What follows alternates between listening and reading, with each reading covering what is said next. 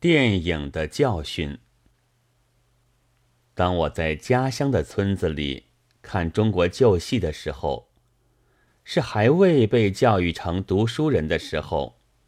小朋友大抵是农民，爱看的是翻筋斗、跳老虎，一把烟焰现出一个妖精来。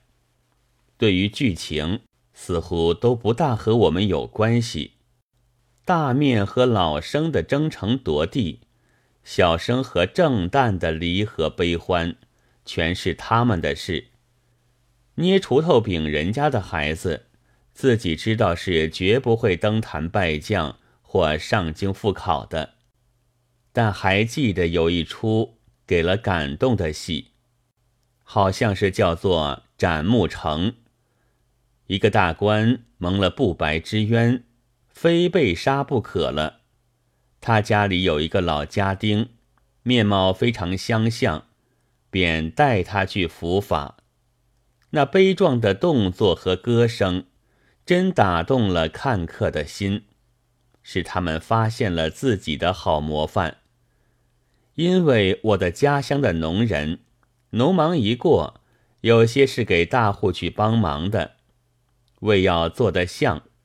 临行时候，主母照例的必须去抱头大哭，然而被他踢开了。虽在此时，名分也得严守。这是忠仆义士好人。但到我在上海看电影的时候，却早是成为下等华人的了。看楼上坐着白人和阔人。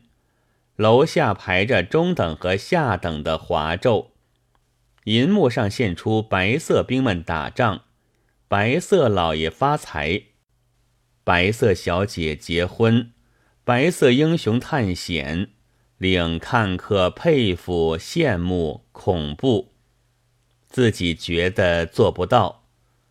但当白色英雄探险非洲时，却常有黑色的中仆来给他开路服役，拼命替死，使主人安然的回家。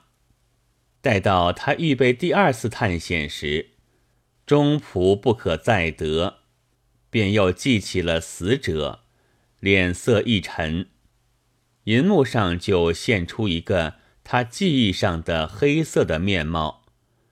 黄脸的看客也大抵在微光中把脸色一沉，他们被感动了。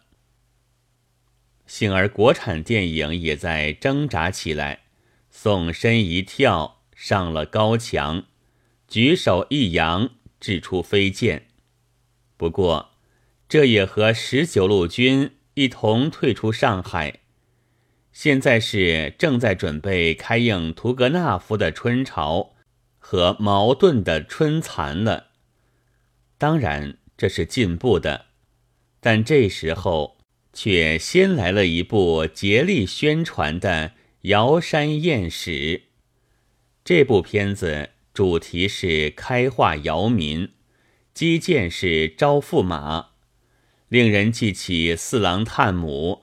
以及双阳公主追敌这些戏本来，中国的精神文明主宰全世界的伪论，近来不大听到了。要想去开化，自然只好退到苗瑶之类的里面去。而要成这种大事业，却首先需结亲。皇帝子孙也和黑人一样。不能和欧亚大国的公主结亲，所以精神文明就无法传播。这是大家可以由此明白的。九月七日。